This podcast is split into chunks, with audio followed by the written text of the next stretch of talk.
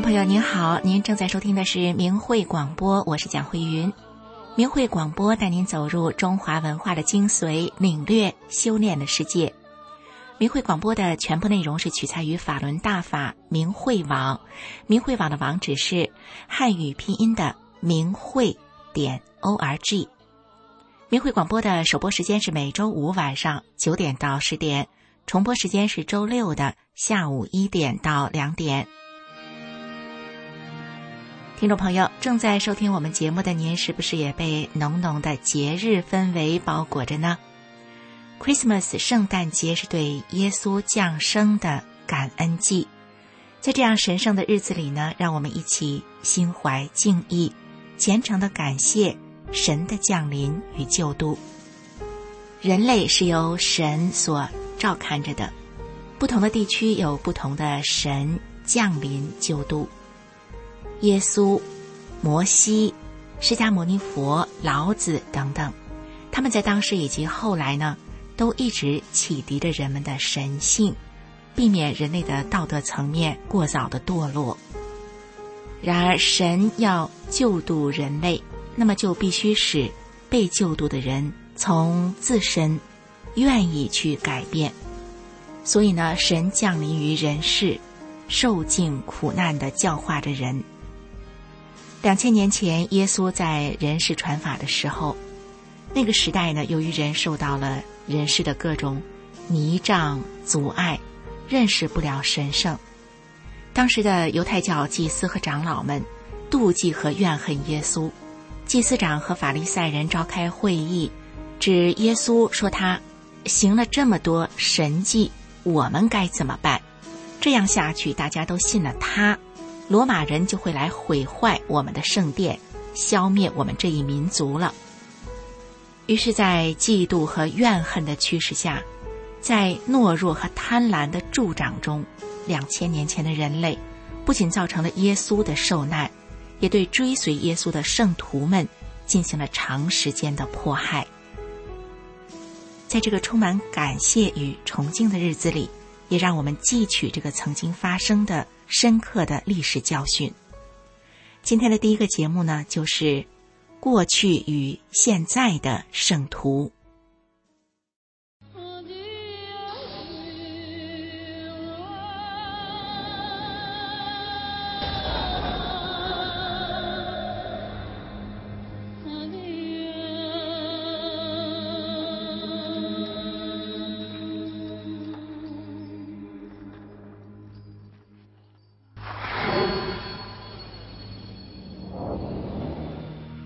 白天，天安门广场，一小群人匆匆走进广场，做出练功姿势，双盘打坐，或展开法轮大法好的横幅。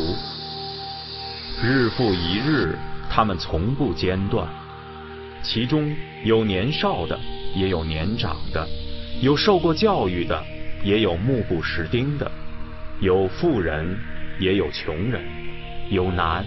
也有女，他们向中国政府呼吁停止迫害他们的精神运动——法轮功。有时候几百个人一起来，有时候甚至上千。他们非常清楚的知道，等待他们的是野蛮的迫害。他们可能会失去一切：住所、工作，面临逮捕。折磨甚至死亡，只是为了捍卫他们的信仰。在局外人看来，他们可能显得狂热、神秘、奇怪，或者完全是不正常。新闻媒体经常摄取这一题材，将这些忠实于信仰的人绘声绘色地描述成一群不明智，甚至是被欺骗的人。可是，纵观历史，我们发现和法轮功学员相似的行为，也极其相似的被人误解。当年，基督徒殉难者被称作是新的邪教的成员，被视为是误入歧途。此外，还有其他的一些指控。可是今天，他们得到人们的尊敬。当我们进入这些信仰者的内心世界，我们就能够领会，至少是略知一二，他们为自己的信仰付出生命的动力所在。从基督徒殉难者原文和法轮功著作中，我们都能看出，他们把这一迫害看作是宇宙中正义与邪恶之战。相应的，每个参与者在其中所承担的角色也就一目了然了。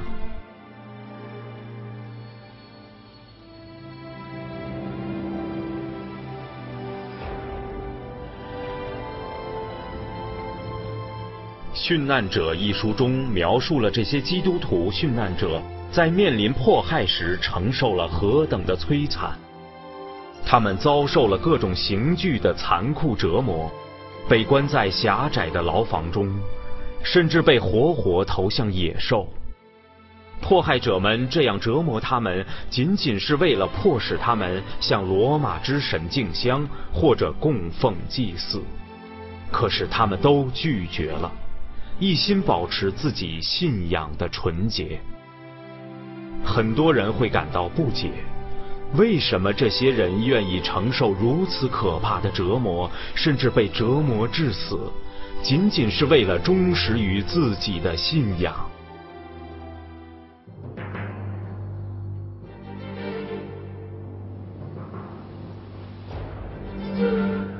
这些殉难者们之所以能屹立于恐怖镇压之上，是因为他们完全是用精神上的、超长的、宇宙的角度来认识所发生的一切。他们没有把这一切看作是基督徒和他们的迫害者之间的斗争，而是正义与邪恶的斗争。佩贝图意识到即将来临的殉难日，他说：“我是在和邪恶斗争，我知道我会是胜利的一方。”他没有把自己看作是受迫害的牺牲者，而是拥有神赋予的力量，在神的身边勇敢战胜邪恶的斗争者。这些殉难者把自己的举动看作是宇宙中斗争的一部分。同样的，今天的法轮功学员们也是被其信仰所激励。尽管时间、地点和信仰都大不相同，法轮功学员们对其所遭受的迫害和自己的承受所持的看法，和以上提到的那些殉难基督徒们十分相似。对照那些历史事件来看，当前的形势能使我们有一个更全面的理解。法轮功学员们承受的折磨和上面所描述的殉难基督徒们承受的折磨类似，很多学员由于拒绝放弃信仰，被毒打致死。《华尔街时报》报道了其中特别触目惊心的一例：在陈子秀去世的前一天，逮捕他的人又一次要求他放弃他对法轮大法的信仰。在又一轮警棍打击后，几乎失去了清醒意识的情况下，这个五十八岁的老人还是坚定地摇了摇头。暴怒的地方官让陈女士赤脚在雪地里跑。据其他目击这一事件的监狱中的人说，那两天把她折磨的腿严重淤伤，头发上都粘着脓和血，她还被逼着在雪地里爬，后来直吐。因为虚脱昏倒，结果再也没有恢复知觉，在二月二十一日去世。这只是许多类似事件中的一例。像上述的殉道者们一样，成千的中国法轮功学员们承受了难以描述的折磨。政府官员们使用了包括强奸、注射药物、毒打致残、各种刑具、交管殴打。严酷的精神和肉体折磨在内的各种方法来摧残他们。很多法轮功学员将中国政府对他们的镇压看作是邪恶对正义的攻击，更具体点是宇宙中的邪恶势力对宇宙大法的攻击。法轮功学员将对法轮大法的迫害称为邪恶势力迫害大法。他们将这些事件的每一个方面都放在宇宙的视野中去观察，有时也用非人化的词语来称呼其迫害者。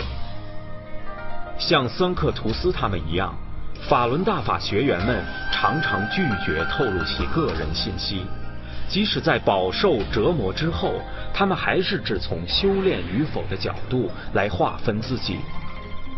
当被问及姓名时，有的学员只是回答“真善忍”。这是法轮大法所教导的宇宙最高特性，宇宙大法的最简明的描述。当被问及来自何处时，有的回答“大法学员”。在互联网上，法轮大法学员的文章中，他们署名为一名法轮大法学员或大法弟子。正像上文中的基督徒一样，他们拒绝告诉自己的个人信息，不与其迫害者、邪恶的代表们合作，而是强调他们与自己信仰的紧密关联。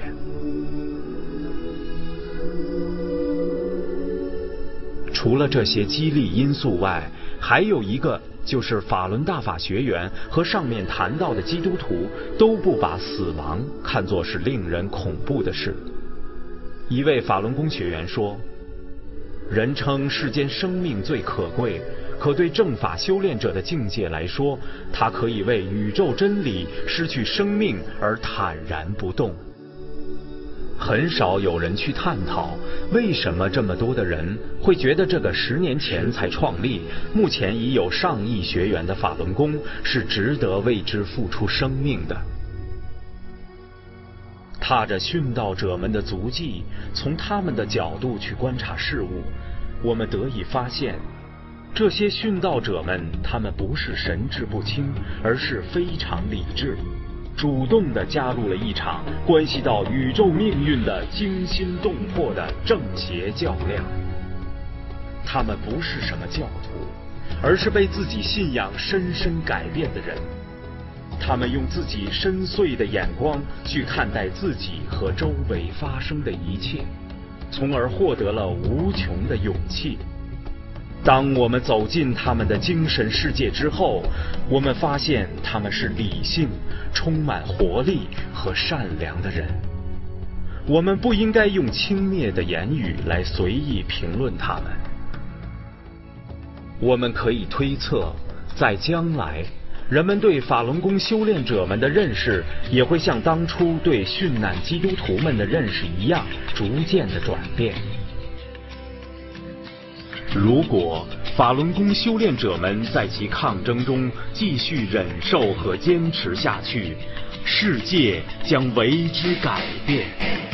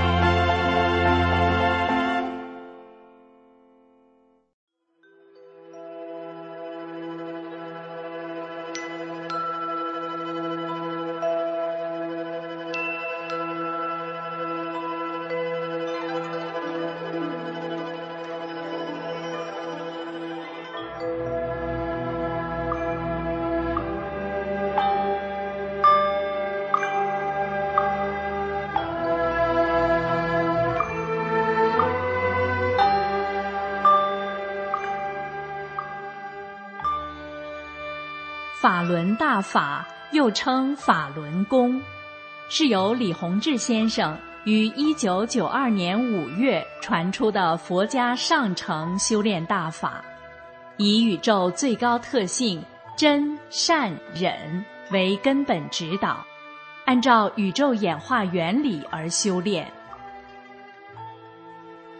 法轮大法直指人心，指出真正修炼。就得按照真善忍的标准修炼自己的这颗心，叫修心性。李洪志先生在法轮功的主要著作《转法轮》一书中写道：“心性是什么？心性包括德，德是一种物质，包括忍，包括悟，包括舍。”舍去常人中的各种欲望、各种执着心，还得能吃苦等等，包括许多方面的东西。人的心性方方面面都要得到提高，这样你才能真正提高上来。这是提高功力的关键原因之一。法轮大法还有修命的部分。这就要通过功法动作去练了。法轮功的五套功法包括四套动功和一套静功，动作简单易学，一上来就把修炼者身上能量淤塞的地方打通，在极短的时间内排除体内的废弃物质，净化身体。完整的一套性命双修的修炼方法，那就既要修又要练，修在先，练在后。不修心性，只练动作是不能长功的。动作是圆满的辅助手段。法轮大法圆融明慧，动作简练，大道至简至易，在理论上。完全不同于其他传统的修炼方法，不同于各家各门派的炼丹学说。法轮大法已红传一百多个国家和地区，李洪志先生的著作也已经有四十多种语言的外文版。欢迎登录明慧网，免费阅读大法经书。观看李洪志先生九天讲法班录像。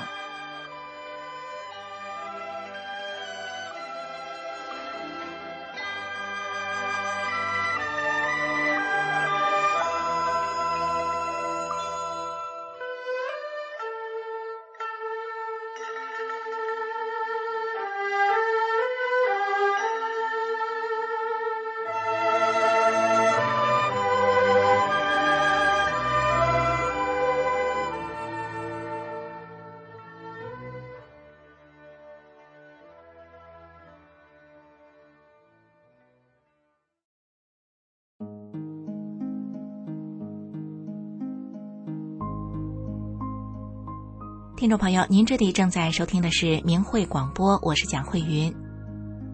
两千年前，为了让人不至于在人世间的迷茫中太快的沉沦与堕落，并且让真正的圣徒有重回天堂的机会，耶稣降临人世，传播上帝的福音。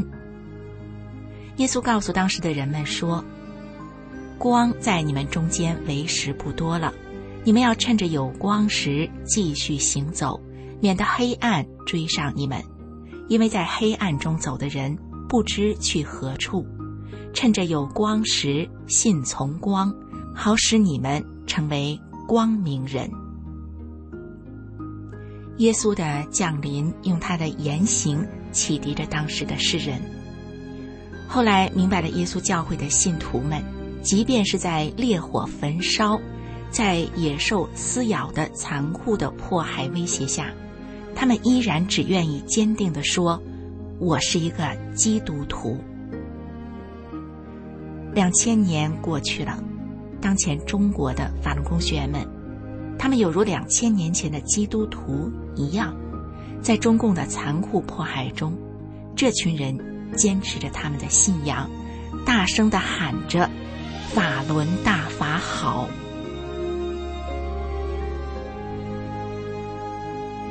接下来呢，我们一起来听这篇长篇纪实故事。蒙蒙细雨，思维着悲怆母亲，痛哭。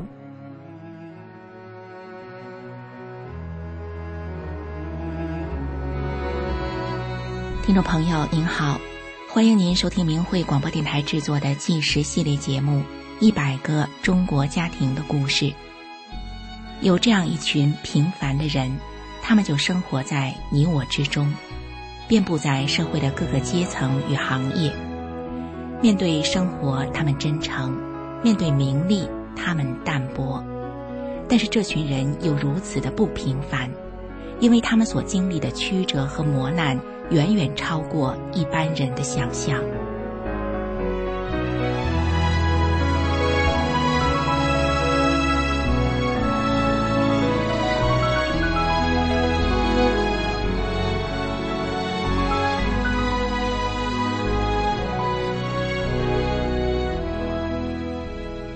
王连荣在北京大女儿家时，家里突然遭到一群人闯入。在一阵翻箱倒柜的抄家后，王连荣和女儿被强行带走了。王连荣和女儿两人都是法轮功学员，这已经不是他们第一次被抓走。在被送到家乡河北怀来看守所后，王连荣就不吃不喝，绝食抗议对他的又一次迫害。十天后，看守所看王连荣的身体已经不行了，怕他死在看守所里。于是放他回家。回到家后，王连荣不敢相信自己眼前的一切。屋子的顶棚全被捅破了，窗户上的玻璃也没了，锅碗都不知哪儿去了，好几个被刀砍破的枕头零散在屋里，枕头里的荞麦皮撒了一地。更糟的是，家里存放的粮食、米、面、黄豆等全被倒在地上。和荞麦皮掺和在一块儿，而且还被人用鞋踩来踩去的。无奈的看着这一片狼藉，虚弱无力的王连荣想整理一下粮食来吃，却发现家里的洗发液、洗涤灵、粘车胎的胶水等这些东西也全给倒在粮食堆里，这让王连荣完全无力整理。打开自来水，王连荣想喝点水，却发现。那水都是红的，打开灯，却发现连电也被掐断了。无奈至极的王连荣想休息，又发现，竟然连被褥也被搅和进了胶水菜汤，根本没法盖。那时，马上要入冬，天气已经很冷了。十天没吃没喝的王连荣，只能无力的躺在这个四面透风、一片漆黑。冰冷的屋子里，当王连荣在深夜里被寒风冻醒的时候，在一片黑暗里孤独的他，不由自主的想起自己一家的遭遇。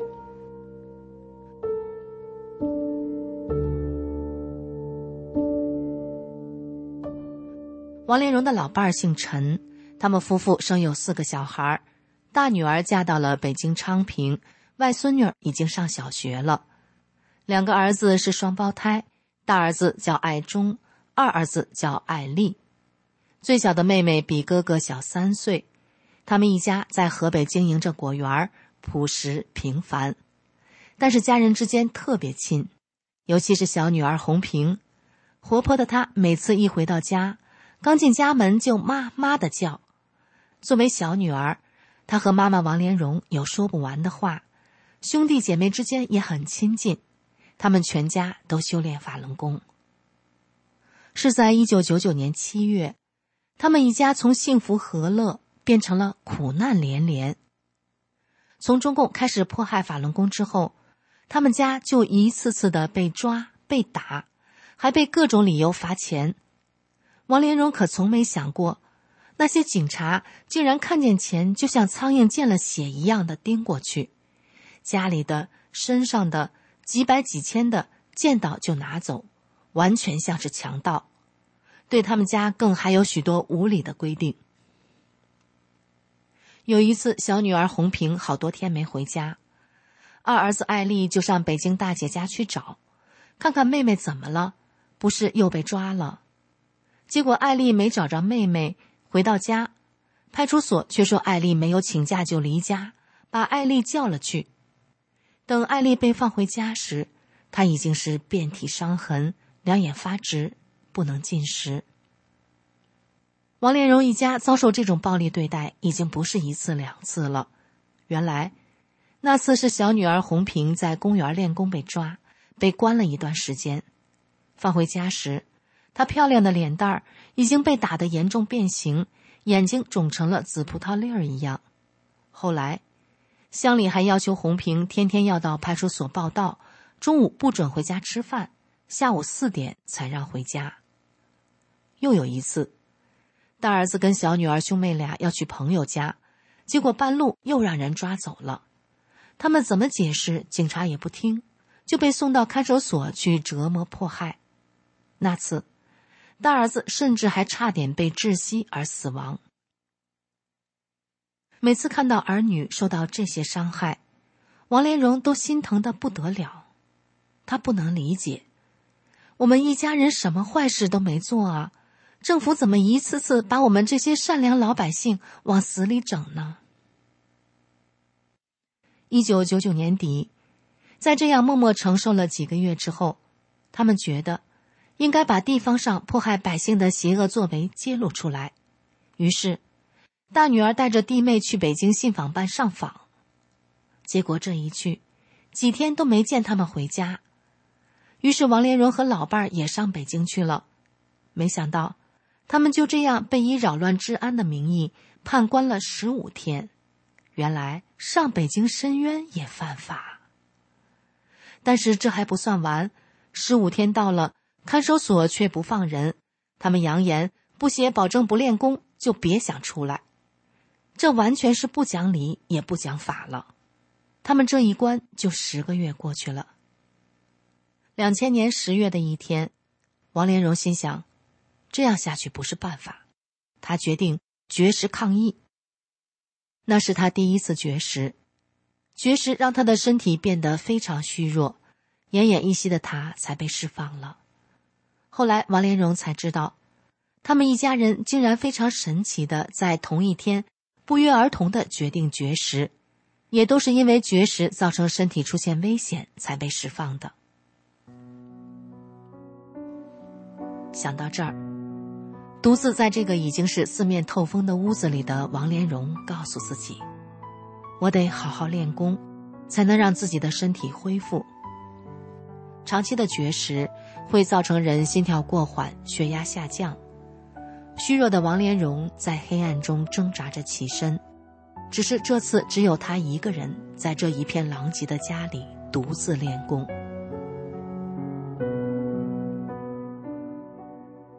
练完功的王连荣又在寒冷的家中躺下，他继续回忆着。两年前也是月末这个时候，天气也转冷了。在之前被关押了十个月之后。他们夫妻跟两个儿子决定徒步上北京去。那时，他们顶着寒风在外风餐露宿，非常辛苦。因为绝食到生命垂危，才得以被释放。这个经历让他们知道，只有让人知道法轮大法好，他们才能有正常修炼下去的环境。于是，他们决定到天安门去，去喊一声“法轮大法好”给全世界听。为了摆脱乡里的监视和阻拦，他们一路绕道。那时，王连荣绝食后的身体还没恢复的很好，两腿是浮肿的，行动不便。沿路都是在儿子的搀扶中一步步艰难的走，这百公里地，他们艰辛的走了三天。王连荣躺在寒冷的家中，回想着那三天。那时虽然极为辛苦，但至少家人们是在一起的。王连荣抹抹自己眼角的泪水，寒风袭来，他一个人在这黑暗的屋子里蜷伏着身体休息。那次徒步上天安门被抓进看守所后，他们一家就开始绝食。二儿子艾丽和小女儿红萍出现了生命危险。王连荣才和他们兄妹俩被放回家，而王连荣的老伴儿和大儿子，则是在更晚一些的日子才被人搀进家里的。被搀进屋时，父子俩已经是瘦得皮包骨，只有一口气儿了。他们一家人在绝食后的奄奄一息中，又是仰赖修炼法轮功来恢复自己。然而，没想到十几天后，早晨九点左右。来了十四五个人围住了陈家，他们一边砸门一边喊叫。在一家人还没来得及明白怎么回事时，一群人已经翻墙闯入了陈家大院他们扬言说是要抓走两个去劳教。他们气势凶恶，扒在窗子外面，随时都想跳进来抓人。然而，这大阵仗抓人的行径让街坊邻居闻声而至。好多人都在他们屋外围观。这时候，王连荣六十二岁的老伴儿对带队的副局长陈江说：“今天就是豁出这条命，也不能让你们带走。”王连荣的老伴儿陈运川是地道的农村人，勤恳老实。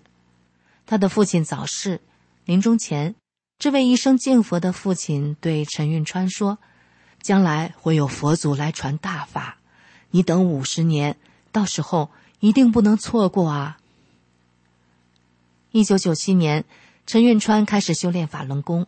他说：“这就是他父亲临终前让他不能错过的大法。”听到陈运川说“豁出性命”这样的话，副局长和乡里人商量了一会儿，之后，副局长下令破门而入。陈家一家人在看守所遭遇的暴力迫害。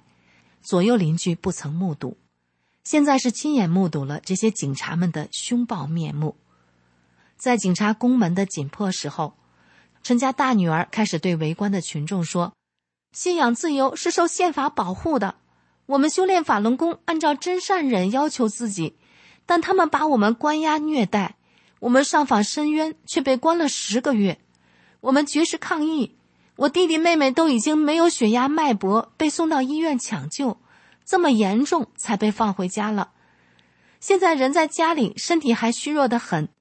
他们大阵仗说要抓人去劳教，政府是这样对百姓的吗？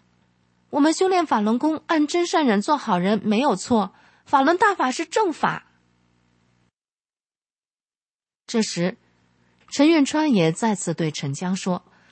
我们宁可死在家里，也绝不配合你们。之后，陈运川全家人齐声高喊：“法轮大法好，法轮大法是正法。”那情景让在场围观的群众无不落泪，他们纷纷指责警察说：“躲在家里也犯法，没地方讲理去，把人家逼成这样。”警察眼见把事情闹大了。无奈退去之后，只能买通了隔壁的小卖部，昼夜的监视着陈家。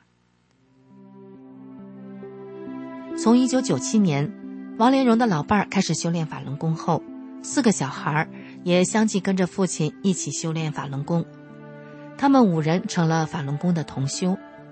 练功后，老伴儿多年的腰腿痛不治而愈，甚至常年吃药，无法上幼儿园的外孙女也变得健康了。但是王连荣自己那时还不想修炼，他是在一九九九年四月二十五日，参加了法轮功学员和平上访的请愿后，亲眼看到这么多法轮功学员高素质的行为与境界，他明白了老伴儿讲的修炼要提高心性，他明白了生命可以有更高的境界，他决定修炼了。没多久，他三十多年的关节炎。咳喘病都奇迹般的好了，而他的脾气也不像过去那样火爆了。在他们家经历了这些对法轮功学员的迫害之后，他们全家更坚定了要为法轮大法堂堂正正的说句话。于是，二零零一年元旦那天，王连荣全家包括小外孙女儿，他们一家七口在天安门广场拉上了横幅，并高喊了。法轮大法好。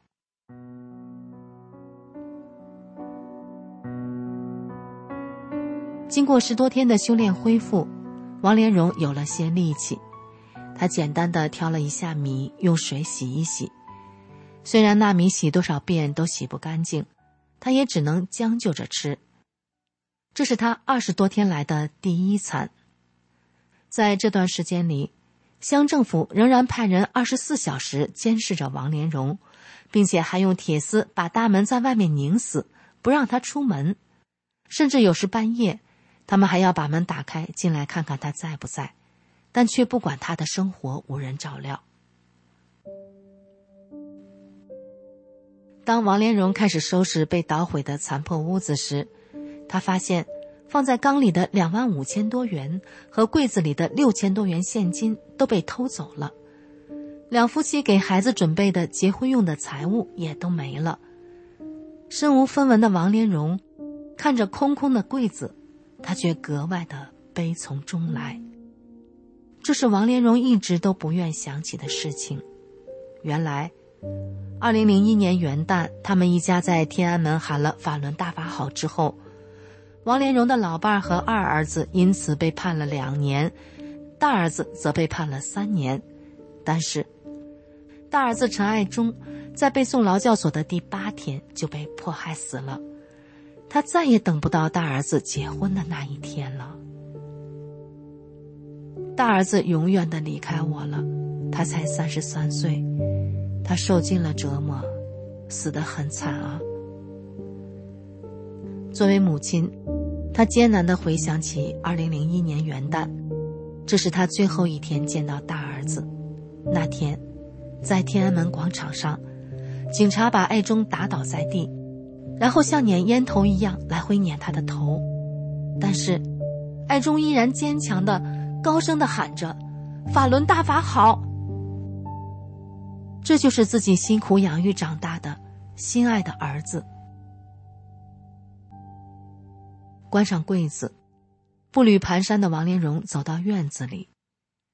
河北初冬的日子，候鸟灰鹤也纷纷到来。王连荣仰望着天空，心里推算着：再两个月，老伴儿和艾丽就该被放回来了吧。就是这个期盼，支撑着王连荣度过那段暗无天日，他自己都不知道怎么度过的日子。二零零三年开年，老伴儿被释放了，但是儿子艾丽却没有消息。过了几天，元月八号，艾丽也被送回来了。当王连荣看到儿子的模样，他知道，艾丽在冀东监狱也吃了难以想象的苦。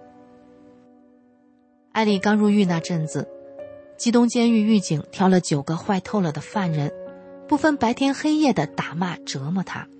后来。他们又组了所谓的攻坚组，用电击、杀绳、体罚等各种酷刑，要让艾丽承受不住而放弃修炼。狱警想把标志着犯人身份的胸牌给艾丽戴上，可是无论是怎样的胸牌都会被艾丽摘下，艾丽的手指都因此被犯人掰得反转过去了，可是胸牌还是没有戴上。艾丽一再的对这些犯人说。我们大法弟子是按照真善忍的要求做好人的，不是犯人。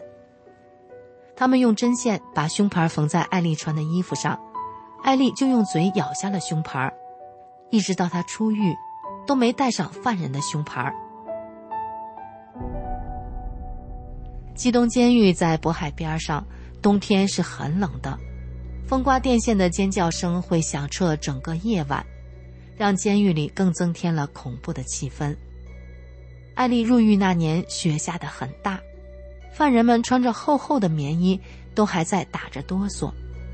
有一天下着大雪，恶警让犯人扒掉艾丽的棉衣，让她在雪地里光脚站着。艾丽被冻得浑身打着哆嗦。两脚不停地跳着，而那些警察则在旁边奸笑着问说：“冷吗？”艾丽回说：“不冷。”“冷吗？”“不冷。”这对话一直持续了下去。原来想借此来逼迫艾丽放弃修炼的警察，却因为艾丽的坚忍不屈，最后只能无可奈何的不了了之。一天半夜，犯人们都在睡觉。只剩值班的犯人在号里来回的溜达着。这时，突然传来凄厉的惨叫声，被惊醒的犯人们不由得从床上坐起来，有人还被这凄厉的声音吓出了一头冷汗。有人问值班的犯人：“这是什么在叫？”值班的犯人急忙说：“不关你的事儿。”并让人赶紧躺下睡觉。不久，又传来了一次同样的凄厉叫声。那是一个生命由深层所发出来的痛苦呼喊，那两声的痛苦呼喊，会让人不由自主的从心底里产生恐惧。后来，一个值班的犯人在被不断的追问下说出了实情。他还恐惧的千万叮嘱说不能泄露出去，否则他就没命了。原来，为了逼艾丽放弃修炼。狱警不让艾丽睡觉好长时间了，长期不让睡觉是一种被称为“熬鹰”的酷刑。那时，艾丽已经被熬得好像植物人一样，总也醒不来。于是，恶警就叫犯人在夜深人静的时候，用一大壶的热开水浇在艾丽头上。就在艾丽被烫得清醒的那一瞬间，恶警问他练不练。艾丽只说了一个“练”字之后，就又昏死过去了。然后又是一大壶开水，在艾丽发出第二次凄厉的、痛苦的尖叫声后，他依旧回答：“练。”从那以后，从狱警长到恶警，都认为艾丽不是一般的人，再也不去问她练不练了。艾丽所遭受的迫害在犯人中悄无声息地传开了，谁都认为。艾丽是真正的法轮功，真正的男子汉，谁都佩服。那年过新年时，一个连狱警都不敢得罪的犯人，社会上有名的黑老大，专程跑来给艾丽拜年。他对艾丽说：“久闻大名，你一天吃的苦，比兄弟在外面吃的苦还多，实在佩服，佩服。”然后这名黑老大给艾丽毕恭毕敬地鞠了一躬。然后他又说：“有什么事儿需要兄弟帮忙，尽管说，兄弟舍命相助。”艾丽看着这位黑老大，然后平静地说：“那你就记住法轮大法好吧。”后来，从省城来的一个监狱系统头目，想要看一看艾丽是什么样子，怎么这么坚持修炼。基东监狱的头目都在这位大领导面前。毕恭毕敬的笔直的站着，而艾丽坐在那里，她是如此的平静。过后，从来没见过省级头目的警察问艾丽：“你怎么见到谁都那么平静？”艾丽回答说：“不分关节，他们在我眼里都是一样的众生。”过了一会儿，警察又问：“你恨我们吗？”艾丽依然平静的告诉他：“大法弟子心中没有恨。”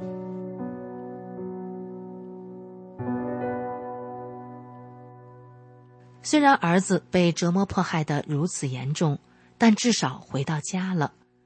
这间屋子虽然还是残破，电还是被掐断，钱也被偷光了，但一家三口在一起，日子可以慢慢变好吧。于是，刚从死里活过来的王连荣，细心照料着刚从监狱被折磨迫害出来的父子二人。然而，平静的日子不到一个月，一月三十一号下午六点多，天已经黑了，有人来敲门说：“陈红平回来了。”陈红平就是王连荣的小女儿，她被判了三年，现在可还没到可以释放的时间。听说女儿这时被放回来了，已经经历了这么多的王连荣，心跳顿时突突的加快。他和老伴儿出去后，看到有一辆白色面包车，女儿被两人扶着站在路边，一眼看去，看得出女儿的身体十分虚弱。女儿见到妈妈王连荣时，目光呆滞，毫无表情。那个还没见到妈就妈妈叫的小女儿不见了，眼前的小女儿一句话都没说，神情木然，好像已经不认识妈妈了。即便有了些心理准备，眼前的女儿仍然让王连荣感到无比心痛，但他却不敢当着女儿的面流泪，生怕女儿看到后会伤心。回到家的红平皮包骨。体重只有四五十斤，腿和脚一直肿着。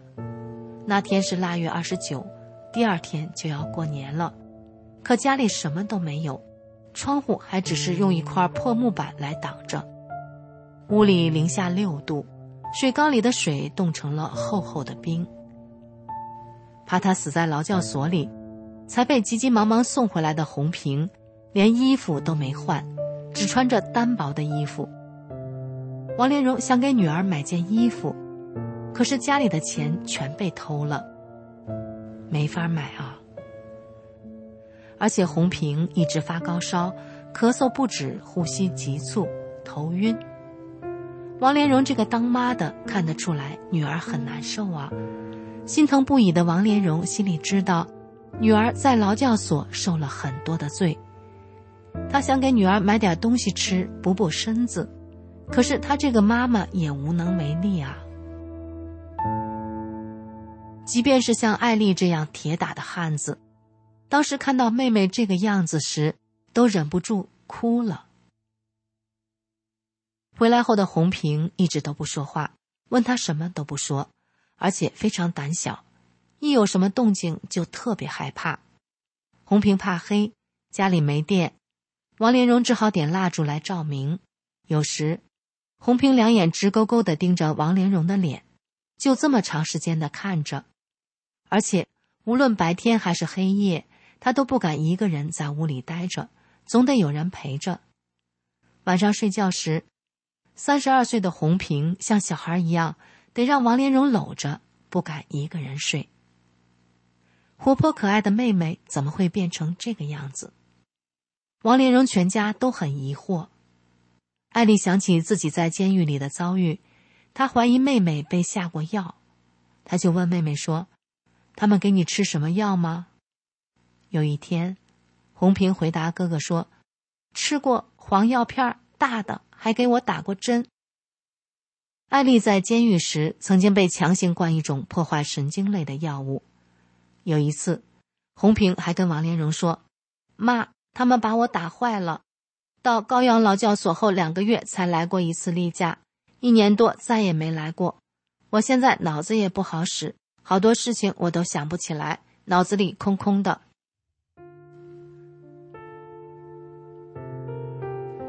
三月五号凌晨，才三十二岁的红平，在他二哥的怀里永远的闭上了双眼。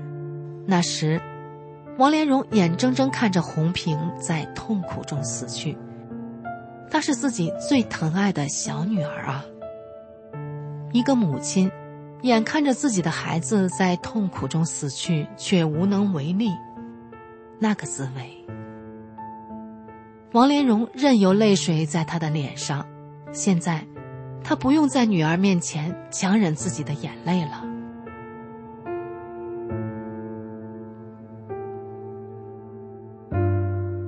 红平离世后。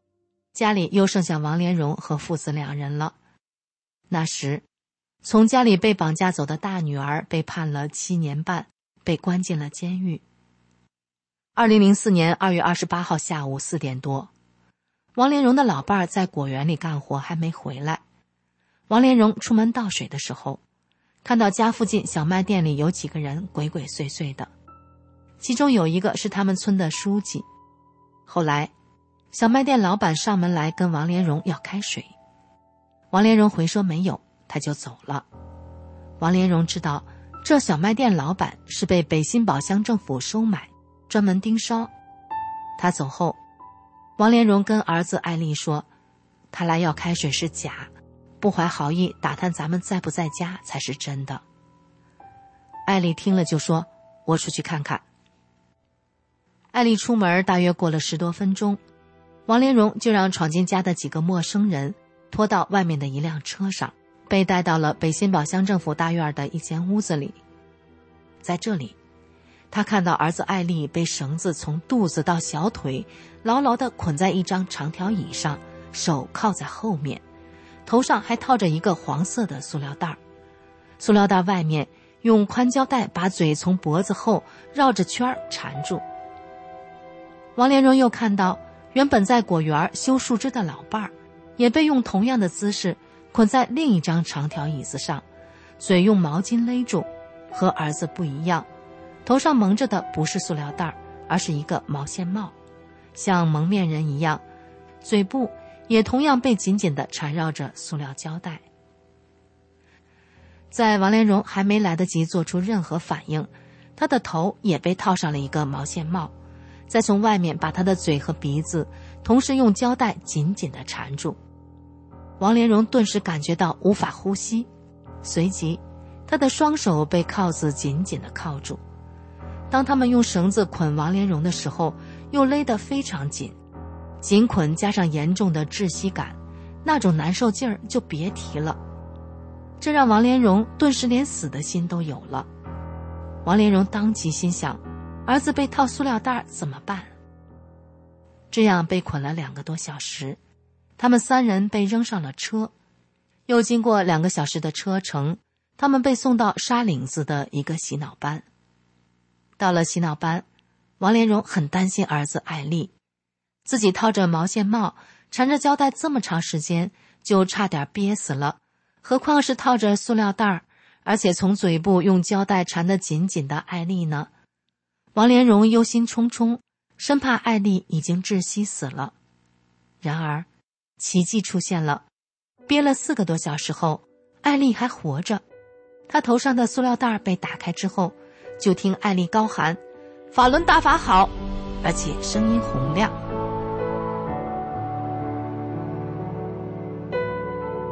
在洗脑班，他们一家三口都绝食抗议对他们的迫害暴行。许久之后，已经昏迷不醒的王连荣才被送回家。当他醒来时，发现老伴陈运川正在照料自己。他从老伴的口中得知。艾丽之前绝食，生命垂危，洗脑班放了她，并让王连荣的老伴也回家照顾艾丽。后来，艾丽虽然身体仍然很弱，但是她觉得不能待在家里等身体养好了，然后再被他们绑架去洗脑班迫害。于是，她从院墙跳出去，流离失所了。于是，老伴又被绑架回洗脑班，直到现在被放出来照料王连荣。事实上，王连荣老伴自己也被迫害得很惨，因此，两个被严重迫害的老人在家里依靠互相照料。但是，王连荣回家才半个月，就在十一月五号晚上，来了两个陌生人，他们用车把艾丽的尸体送了回来。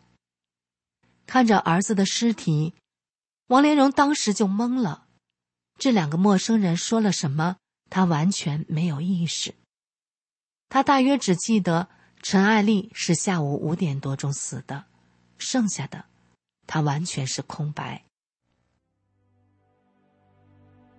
听众朋友，二零零一年，王连荣的大儿子被迫害死了；二零零三年，小女儿被迫害死了；二零零四年。眼前的儿子是第三个，有哪个母亲能面对这种残酷的现实？这个家曾经如此的融洽和祥和。王连荣回想着家里孩子们曾有的欢笑声，那些笑声那么真切，又那么遥远。因为他们一家不放弃以真善人来修炼自己，就应该被迫害的家破人亡吗？后来。这位悲怆的母亲跟着老伴儿也离开了家，在外流离失所。一年半的时间，两位老人颠沛流离，辗转他乡。二零零六年八月四号上午十一点，王连荣在他乡异地停止了微弱的呼吸，终年六十五岁。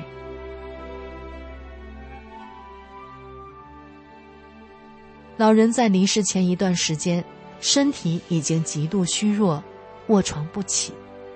四个儿女，却没有一个能够在跟前。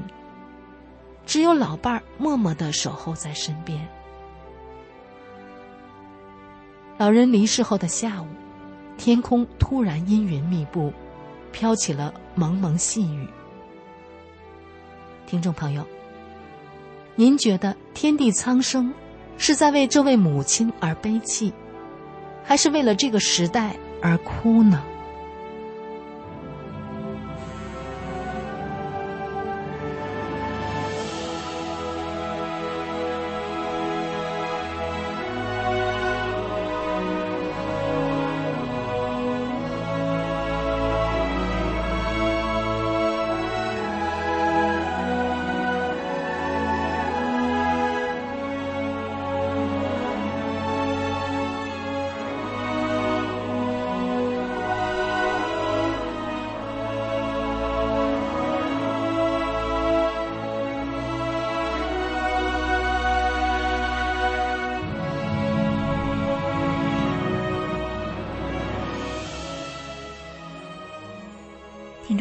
您正在收听的是明慧广播。